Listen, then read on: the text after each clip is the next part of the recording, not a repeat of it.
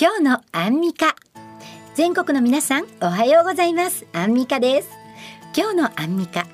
この番組は今日一日をポジティブに過ごすヒントを私アンミカがお話ししています。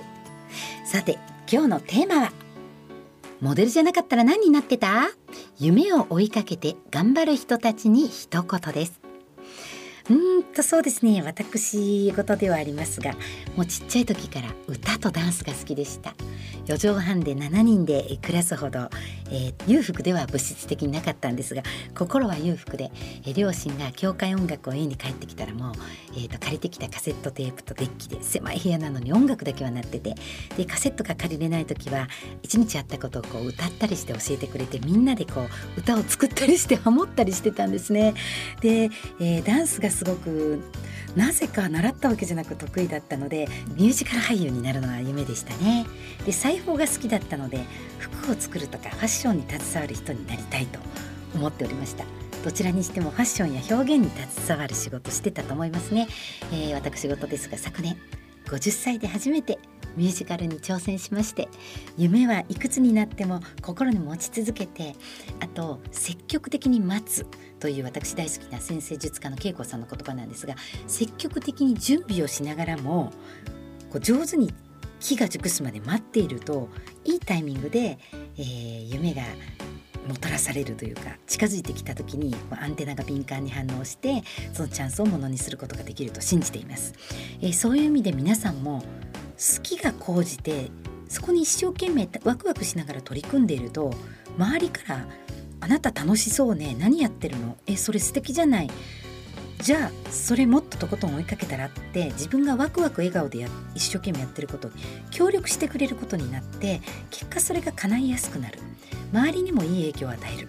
ということなので自分の好きを講じさせてそこに一生懸命魂を向ける。みんなとそのワクワクをシェアしてると結果その夢は叶いやすいのかなというふうに私は感じています。えー、ぜひ皆さんも人に夢と書いて儚いなんて言いますけれどもいやいや私は夢というのは追いかけるものじゃなく一緒に伴走してるものだと思いますので一緒に自分がワクワクしながら、えーと、夢はバッグの心のカバンの中に入れてですねいつでも開けてそれを叶えたいと思ったら自分のやる気という魔法の杖で実現するものができるものだと思ってるので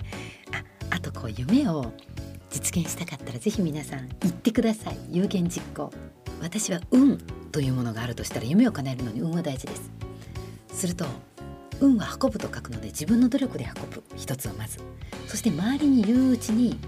口に10と書いて叶うです。プラスのことを口にして10人言ってると叶いやすいそこにマイナスになると白になるからできるだけプラスのワクワクした表情で